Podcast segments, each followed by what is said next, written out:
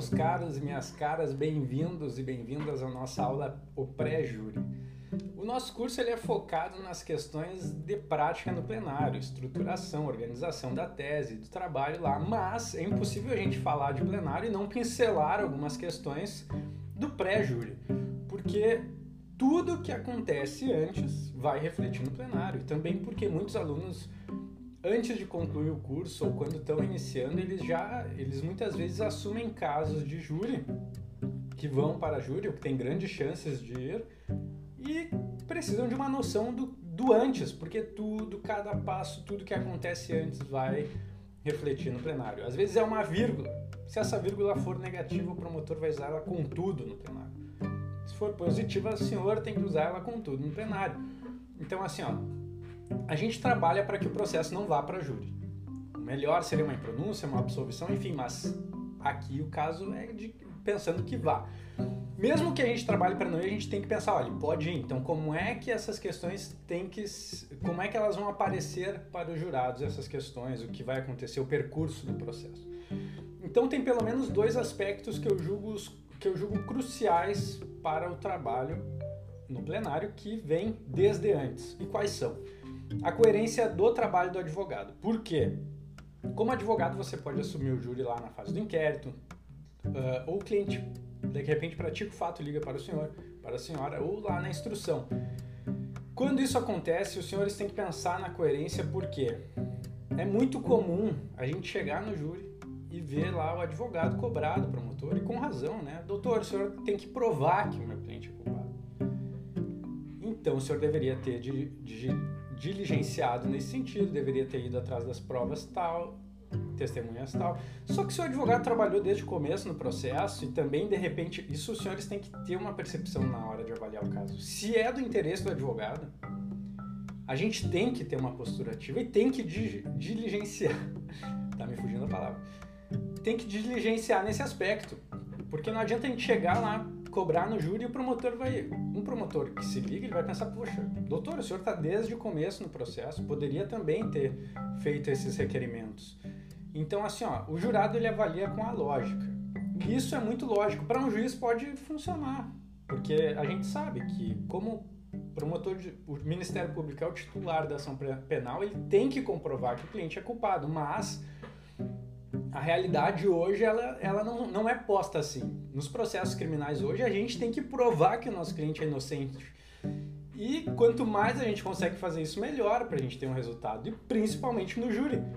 Porque os jurados eles vão avaliar sob essa perspectiva, eles vão pensar, poxa, o advogado está desde o momento em que o cliente era investigado na delegacia e não, e não fez esses requerimentos. Está cobrando o promotor agora isso pode, isso influencia muito por essa questão lógica. Então, a coerência do trabalho defensivo. Não adianta você ir por uma linha.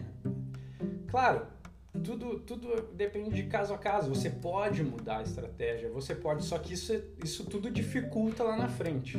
Pode ser feito, mas eu estou dando o melhor caminho que é o que? A gente preparar o terreno para o júri mantendo uma atuação coerente, você prepara. E olha, por questão de estratégia, eu já vi advogados sair do caso porque tiveram que mudar a estratégia de defesa. Então, o advogado defendia com tudo aquela questão, por questão de estratégia, teve que sair do caso, porque com certeza aquilo, aquela mudança, aquela inversão de estratégia ia, ia ia ser mostrada como ia ser evidente pros, pros, para os jurados no júri. Então o advogado saiu e entrou outro e pôde, e pôde mostrar e até usar desse artifício de, de que o advogado teria saído, então, e que, não, que essa defesa feita até ali era de, era de outra pessoa que tinha outra visão, mas esse que entrou agora sabe o que sabe melhor o desfecho, trabalha melhor as questões, tem uma interpretação diferente, enfim, quero dar isso como exemplo porque teve um marco de interrupção de uma defesa, início de outra, porque essa questão afetaria diretamente por trazer uma incoerência na, na atuação do advogado. E outra é a coerência na versão do acusado, porque assim, ó, se você não tem, se o advogado não, se o acusado não tem certeza, é importante ele não trazer elementos que podem ser confrontados no inquérito ou na instrução. Por exemplo, Eu tive um cliente que ele não queria falar que ele tinha bebido no dia do fato. Então eu falei para ele, olha, isso não era relacionado diretamente ao fato dos disparos que ele fez na suposta vítima, mas ele não queria trazer por outras questões. Então, eu tro... então a gente conversou, tá, mas existe a possibilidade de alguém ter visto, existe a possibilidade de alguma câmera ter filmado? Sim, existe. Porque ele queria muito dizer que não tinha bebido. E no decorrer do inquérito isso veio, vieram essas testemunhas. Então a gente optou antes, né? A gente já optou por não falar por quê? Por mais que não seja diretamente relacionado ao fato, isso é relacionado à credibilidade que os jurados vão dar ao depoimento dele. Por que o promotor? Eu digo isso porque o promotor vai usar. Se ele diz, não, não bebi, daí vem algumas testemunhas e dizem, ele bebeu, a gente estava bebendo junto, lá no júri, isso compromete a credibilidade do depoimento dele, porque se ele tinha convicção e falou aqui, e tem testemunhas que dizem que não, por que, que o fato ele, pode, ele não pode ter feito a mesma coisa? de trazer de um modo, mas ser de outro. Ou seja, a gente, a gente tira a credibilidade, credibilidade dele se a gente tem que desconstruir ou mudar a versão depois. Então é importante, se você tiver que falar algo, tem que ter convicção de que esse algo não vai ser refutado. Porque desconstruir isso depois é muito complicado. Desconstruir isso a gente é possível, já fiz, a gente consegue, só que a gente gasta energia, a gente gasta tempo de plenário, primeiro para explicar o porquê que o cliente deu aquela versão. E, e, tem como fazer isso. Até se a gente for trabalhar a questão das falsas memórias, eu até separei um trecho de um artigo. E eu vou deixar esse artigo para os, para os senhores e as senhoras lerem, que ele fala justamente disso. Ó, que há muito se conclui que a convicção se trata mais na crença da recordação do que da real existência do fato. O que, que, que, que, que esse trecho quer dizer? Nesse caso ele sabia que tinha bebido, mas tem outros casos em que as pessoas estão convictas que os fatos aconteceram de certa maneira. Ela tá com, ó, tô convicto que ele me agrediu primeiro, mas na verdade não foi. É, existe essa questão das falsas memórias e ele criou aquela recordação e é crente de que ela é real, mas não é. E às vezes isso não, isso não se faz nem com o intuito de enganar as pessoas. Se faz porque a pessoa realmente acredita que foi dessa maneira. A percepção dela do fato, isso, isso tem uma influência totalmente uh, relaciona, uh, ligada diretamente a como a gente recebe o fato, a situação, a, como, a gente, como a gente se encontra diante daquele fato. Então, assim, ó, eu escrevi um artigo sobre isso e vou deixar o link para vocês leiam. Inclusive tem a referência desse livro que eu, que eu usei e uso muito em plenários sobre, a, sobre essa questão de psicologia forense, que é bem interessante.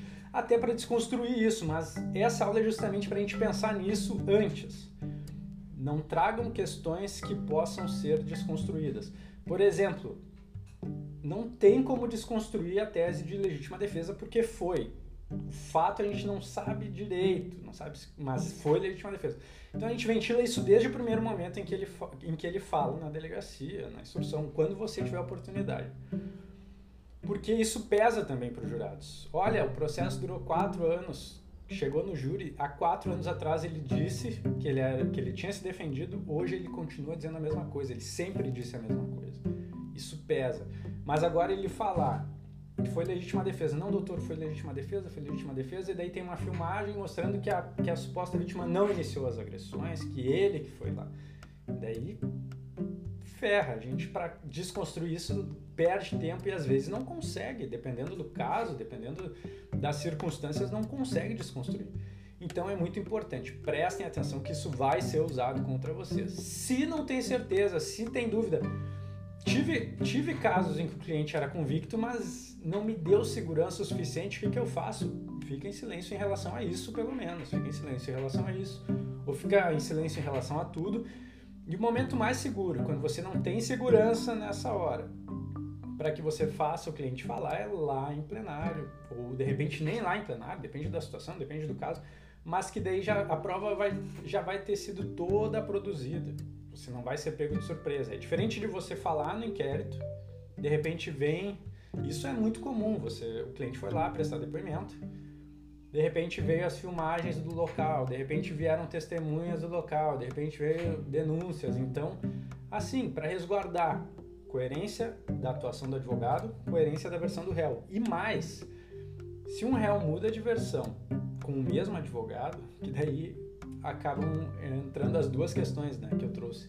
Daí é muito pior. Você tem um réu que dá uma versão que você vai lá e assina embaixo, daí na instrução você vai lá e muda. E aí, como é que vai explicar isso? Às vezes só saindo do caso, às vezes. Só que também não adianta fazer isso, né? Porque daí você compromete também o cliente. Não adianta você querer livrar o seu. Então, tudo tem que ser pensado. Prestem atenção nisso. Então, eu vou colocar o link para vocês desse artigo bem interessante que trata dessas questões, inclusive de um caso meu a respeito. E agora, eu quero trazer para vocês uma questão sobre o contato com o cliente, o contato pré-júri também, que é muito importante. A gente vai um pouquinho mais a fundo nessa questão do, da conversa com o cliente. Por quê? É muito comum a família entrar em contato, falar, doutor, aconteceu isso, todo mundo sabe, isso aqui é evidente, todos os vizinhos, todos viram. Você, ou você vai lá no cliente fala, e ele fala, doutor, aconteceu assim, aconteceu assado. Só que assim, ó, gente, a gente nunca pode se basear exclusivamente na versão do réu e dos familiares do réu. Nunca. A gente pode ouvir com respeito, com atenção, mas enfim, a gente só vai poder dar uma posição depois que lê todo o processo. Depois que lê todo o processo. Não adianta, já vi, gente. A advogada toda ouviu o caso, não, tudo bem, vamos fazer assim, ó, a, gente, a estratégia vai ser essa, vai ser feito assim e tal. Isso aconteceu até num caso que eu trabalhei. Eu fui atender um cliente e ele me disse, doutora, eu vou deixar o link desse artigo para vocês, porque esses casos assim, com essas peculiaridades eu gosto de escrever sobre eles. Falou, doutor, eu tenho um álibi refutável. Na época, em que aconteceu o fato que eu estou sendo acusado de ser mandante, eu estava no Brete, que é um lugar em que eu não tenho contato com ninguém, nem visitas. É impossível de, de, de, eu ter mandado se eu não tenho contato com o mundo externo. E a minha esposa confirmou isso em audiência, ela era minha testemunha, então assim, ó, que ela não me via. Minha esposa não me via nessa época, então ela confirmou em audiência. E essa era uma. E ele tinha uma convicção muito forte, crença na recordação dele muito forte. O advogado que instruiu o processo confirmou com ele: não, tá tudo certo, a gente vai usar isso, não tem como ser condenado e tal. E eu não lembro qual o motivo do advogado ter saído do caso, mas ele recebeu uma indicação para eu assumir, para fazer o julgamento, e eu falei: olha, primeiro contato que eu, que eu tive com ele, eu não tinha visto todo o processo ainda, eram 17 volumes. Se a gente colocar numa mesa, tipo, é muita coisa para ler. Demorei para ler uma vez o processo, demorei mais de uma semana de tão grande que era. Uh, e daí o que, que aconteceu? Eu li o processo e o Ministério Público tinha feito um requerimento de todas as visitas que ele teve enquanto preso. Ele estava preso ali dois, três anos e o MP fez um requerimento de todas as visitas. E lá no processo, olha, era um Sabe aquelas diligências para o plenário? Se vocês não sabem, vocês vão ver nas próximas aulas. O promotor pediu isso depois de já ter acabado a instrução. O advogado estava tranquilo, não, esse é o álibi, tem prova, tem a testemunha, enfim. Mas o promotor fez esse requerimento naquelas diligências para o plenário do júri. Então, isso veio depois. E o cliente tinha convicção, mas ali demonstrava que ele continuava recebendo visitas normalmente. E daí já acabava ferrando ali a testemunha dele e a versão que ele tinha como certa. O advogado botou uma pilha ainda de que essa, esse era o melhor caminho. Então, assim, ó, gente, isso é, é questão de responsabilidade. Você só dá posicionamento depois que lê cada vírgula. É compromisso. Porque daí depois, imagina a cara desse cliente quando eu falei para ele que a gente não ia nem mencionar o álibi dele porque era um tiro no pé, porque ia afetar a credibilidade da minha defesa e do que eu ia trazer em plenário para defender ele. E ele não acreditava naquilo. Só que quando iniciou o júri, quando iniciaram os debates, a primeira coisa que o Ministério Público fez foi trazer essa questão para desconstruir o que tinha sido feito antes. E na hora ele já me viu e já concordou no sentido assim, é, o doutor estava certo. Isso é muito importante, gente. A gente tem que tem que analisar, para a gente dar uma posição, analisa o processo. Já tive casos, esses tempos ligou uma colega, porque o cliente queria, queria que fizesse o júri, o júri estava em cima do laço para sair, e ele queria que fosse feito, porque ele tinha, tinha uma testemunha lá que, que ia dar uma versão favorável, enfim, acreditava que ia, que ia resolver a questão dele, e eu falei com essa colega e disse, olha, a gente é, é muito comum que a gente entre nessa pilha. Só que a gente tem que ter ciência disso. É comum a gente querer. Eu sempre digo para os clientes: olha, se for assim, perfeito, estar tá ótimo. Se, se for nesse sentido a prova, oh, mas eu não vou te dizer que é porque eu não li. E como advogado, eu só dou meu posicionamento depois de ler cada vírgula. Até porque na advocacia a gente sabe que nem tudo que acontece no mundo real vai para o processo da mesma maneira. Então a gente tem que ser ligado em relação a isso. Não pequem nisso de jeito nenhum. Uh, então, sempre digo para o cliente também: olha, essa defesa é uma defesa que é feita em conjunto. Eu sei as questões técnicas, eu sei as estratégias que eu tenho que utilizar, mas você que sabe quem são as testemunhas, você conhece o local normalmente, né? Então, tudo que tu vê, usem o cliente para isso. Usem porque assim, ó, a gente tem capacidade, mas tem muitas questões que só o cliente vai poder nos trazer. Vai ter uma testemunha que vai falar algo, ele vai dizer, doutor, essa testemunha aí já fez isso e isso. Ou seja, ele conhece melhor as pessoas envolvidas e isso pode nos ajudar. A gente não pode deixar o cliente de fora da defesa. A gente organiza e a gente diz, ó, oh, vai ser assim. É o advogado que tem esse compromisso, é o advogado que não. A tua defesa vai ser nesse sentido, mas eu preciso que tudo que tu observe e que tu veja alguma questão relevante tu me traga.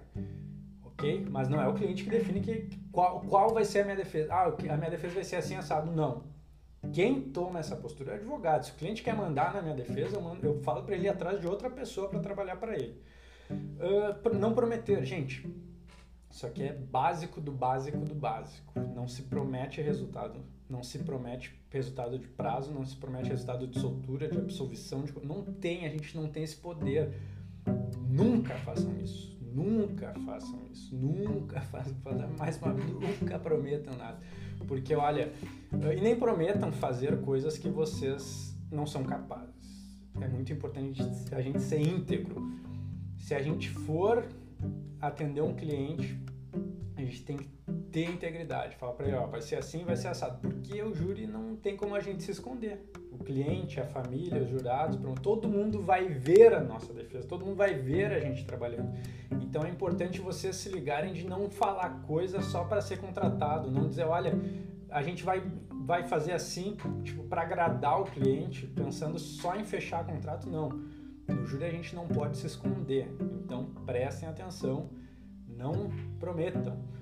Uh, então vou deixar esse outro artigo, o link dele, que eu trato desse caso e fala justamente da responsabilidade que a gente tem de, de, de só dar um posicionamento uh, quando a gente tem convicção. E essas são as questões do pré-júri que eu julgo mais relevantes. Agora a gente vai trabalhar questões diretamente ligadas ao plenário. Muito obrigado por me acompanharem nessa aula e até a próxima.